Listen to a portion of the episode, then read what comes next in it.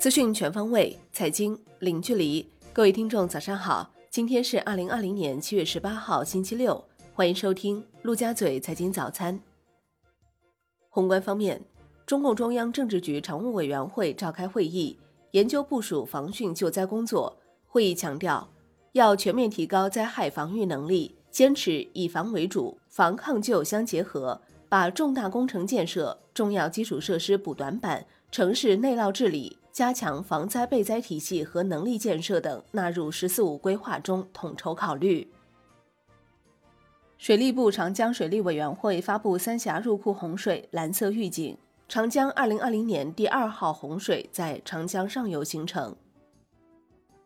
据应急管理部统计，七月以来，洪涝灾害造成江西、安徽、湖北、贵州等二十四省区市两千零二十七点二万人次受灾，农作物受灾面积两千二百零七点五千公顷，直接经济损失四百九十一点八亿元。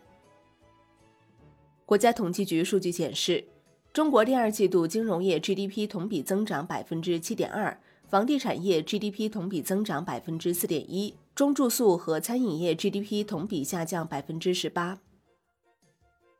上半年全国一般公共预算收入九万六千一百七十六亿元，同比下降百分之十点八。其中，证券交易印花税八百九十二亿元，同比增长百分之十六。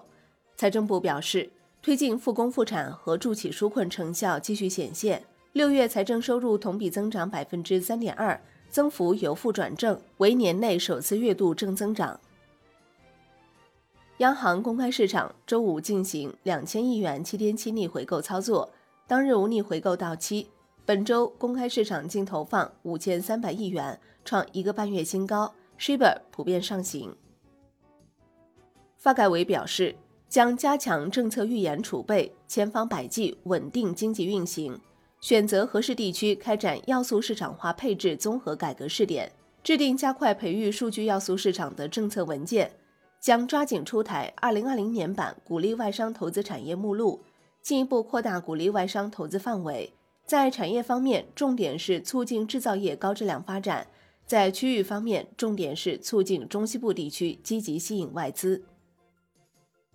发改委表示，当前我国工农业生产供应充裕。市场活力足，韧性强，物价平稳运行具有坚实基础。下半年翘尾因素将明显减弱，预计 CPI 涨幅与上半年相比将会趋缓，全年呈现前高后低走势。预期调控目标有望较好完成。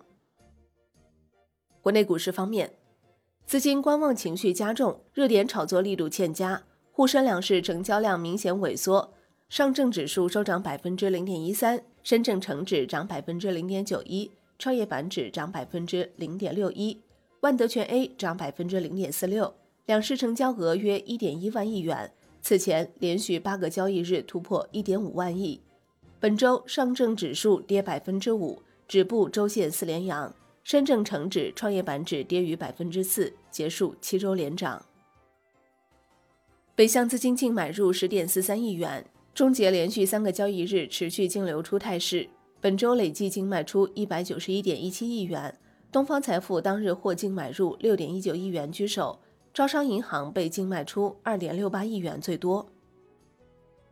两市融资余额结束十三连增，截至七月十六号，沪深两市融资余额合计一万三千四百一十九点三九亿元，较前一交易日减少四十五点五三亿元。港股冲高回落，恒生指数收涨百分之零点四七，周跌百分之二点四八；恒生国际指数涨百分之零点六九，周跌百分之三点二。全日大市成交大幅下滑至一千二百九十五点三亿港元，成交额创月内新低。中国台湾加权指数收盘涨百分之零点二。据上证报报道，险资权益资产配置比例调整落地，这意味着。约有数千亿保险资金将有望成为驰援 A 股的增量资金。据中证报报道，富国基金、万家基金等六家基金公司上报的科创板主题基金正式拿到批文。与以往科创主题基金相比，此次获批的科创板基金对科创板有明确的投资比例限制，是真正意义上的科创板基金。创业板注册制首周审议结果揭晓，十四家首发企业全部通过。下周上市委员会共有三场审议会议，将审核捷强动力、欧路通、南大环境等十二家公司首发申请。全国股转公司表示，获得证监会核准公开发行的三十二家新三板挂牌公司顺利完成公开发行，合计募集资金总额九十四点五二亿元。在马云和蔡崇信被爆出减持后，阿里巴巴再遭抛售。外媒称，软银近期又悄然抛售价值二十二亿美元的阿里巴巴股份。今年以来，软银已通过出售阿里股票套现一百三十七亿美金。金融方面，九家金融机构被接管一年。七月十七号起，银保监会依法对天安财险、华夏人寿、天安人寿、易安财险、新时代信托。新华信托实施接管。鉴于新时代证券、国盛证券、国盛期货隐瞒实际控制人或持股比例，公司治理失衡，为保护投资者合法权益，维护证券市场秩序，证监会决定对其依法实行接管。证监会表示，接管后，新时代证券、国盛证券、国盛期货三家公司正常经营，客户交易不受影响，资金转入转出等均正常进行。接管组及托管组将采取有效措施，保持公司稳定经营，依法维护证券期货市场投资者等相关方合法权益。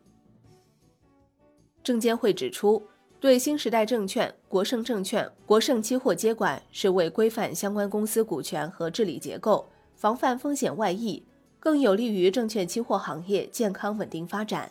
证监会会同有关部门，依托证券投资者保护基金。以建立流动性支持长效机制，下一步将加强市场监测，积极应对，稳妥推进接管工作。楼市方面，深圳市就楼市新政热点问题做解答：深户家庭或成年单身人士含离异、入户未满三年的，在符合其他购房条件前提下，能提供购房之日前连续缴纳五年及以上个人所得税或社会保险证明的。限购一套商品住房。产业方面，国务院发文促进国家高新技术产业开发区高质量发展，拟到二零二五年涌现一批具有国际竞争力的创新型企业和产业集群，到二零三五年建成一大批具有全球影响力的高科技园区，主要产业进入全球价值链中高端。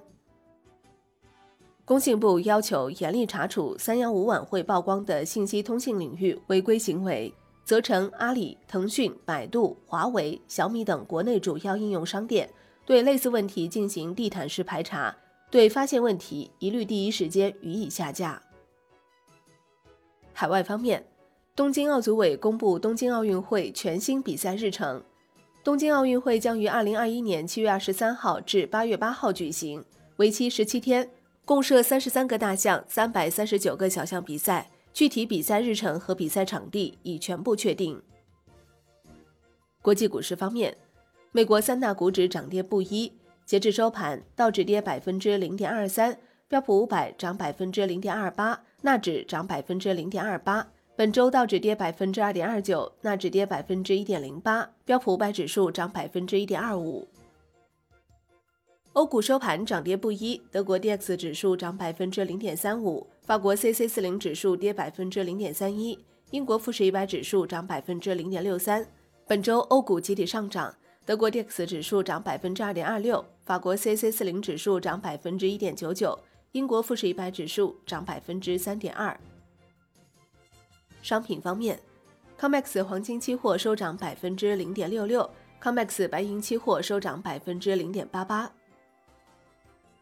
国际油价全线下跌，NewMax 原油期货收跌百分之零点三九，周涨百分之零点零五，布油跌百分之零点六二。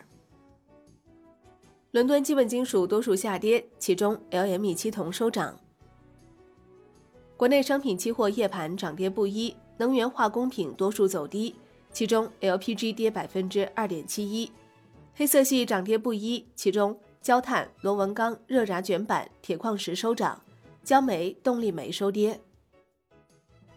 债券方面，国债期货多数收跌，十年期主力合约跌百分之零点零八，周涨百分之零点五八，结束两周连跌。央行公开市场操作投放力度加大，现券短端利率债收益率下行稍多。中金公司表示，股债联动下，资金在两个市场间流动可能更加频繁，投资者需做好债市波动性加大的心理准备。外汇方面，在岸人民币对美元十六点三十分收盘报七点零零零二，较上一交易日跌二十个基点。人民币对美元中间价报七点零零四三，调贬一百三十个基点。好的，以上就是今天陆家嘴财经早餐的精华内容，感谢您的收听，我是林欢，我们下期再见喽。